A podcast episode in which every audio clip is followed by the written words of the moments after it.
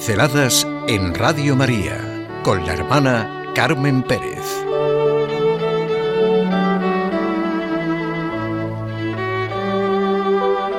El buen pastor. El buen pastor ofrece la vida por las ovejas. Vivamos realmente estas palabras. Cristo, obedeciendo la voluntad de Dios Padre, se ha encarnado, se ha inmolado en la cruz y ha resucitado por cada uno de nosotros.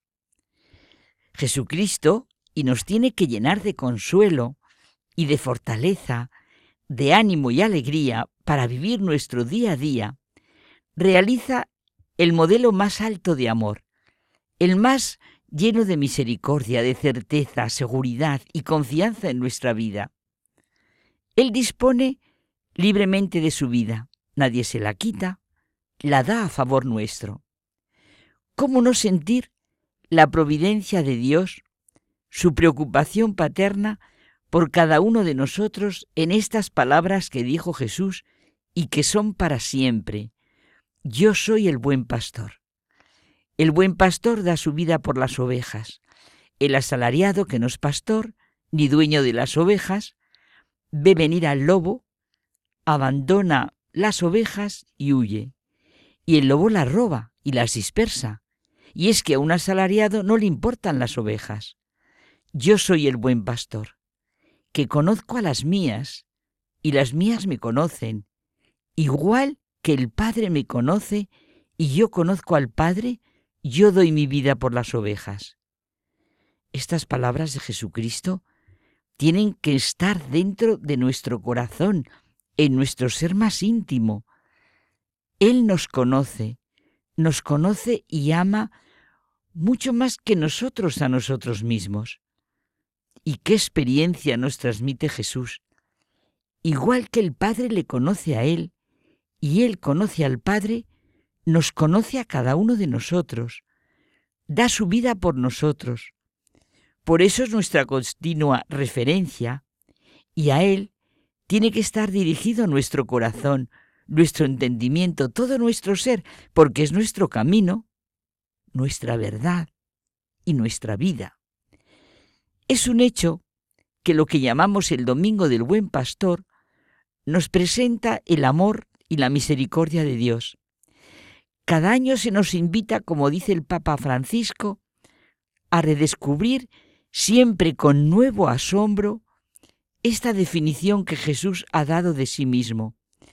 Yo soy el buen pastor que da su vida por sus ovejas y como decíamos, leyéndola, orándola, viviéndola, compartiéndola con nuestros amigos a la luz de su pasión, muerte y resurrección.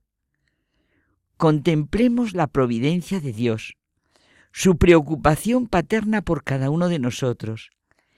Cristo ha venido a salvarnos, a redimirnos, a decirnos que somos hijos de Dios, miembros de la gran familia que es la Iglesia.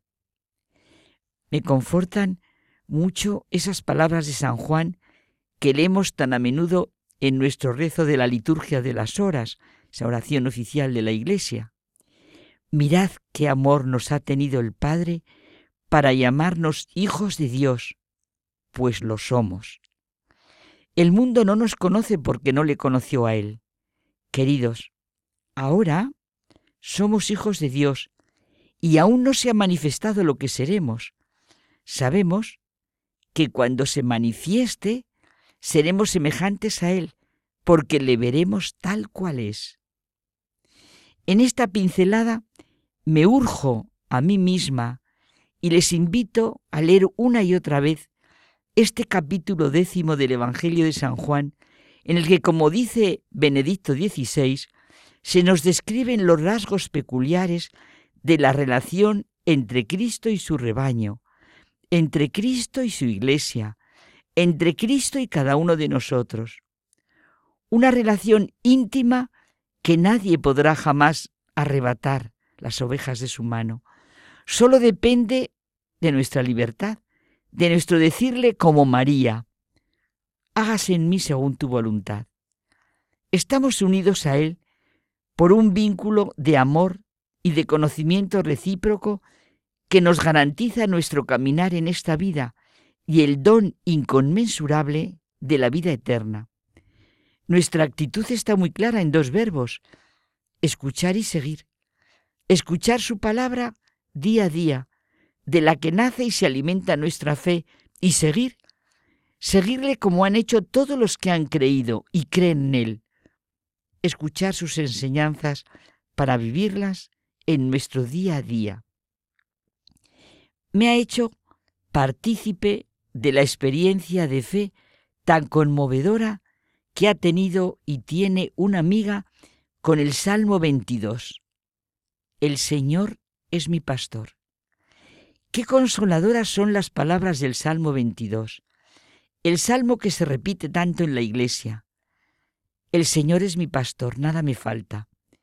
En verdes praderas me hace recostar, me conduce hacia fuentes tranquilas y repara mis fuerzas.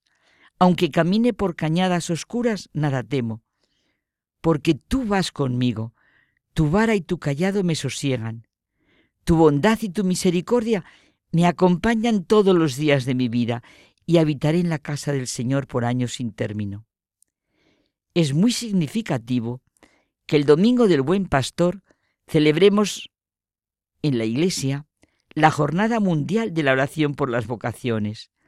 La misión de Cristo se prolonga a lo largo de la historia a través de los pastores y de todo lo que implica la vida consagrada a Él.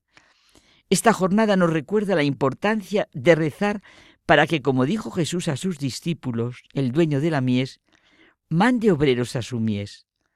Esta vocación proyecta la alegría de la comunión con Dios y con los hermanos, ponernos y ayudar a todos a ponernos en camino hacia Jesucristo, principio y fin de nuestra vida y de nuestra felicidad. Y acabamos, como no, de la mano de María. Tú, Madre de Cristo, acompáñanos en nuestro caminar, en la vocación a la que cada uno hemos sido llamados.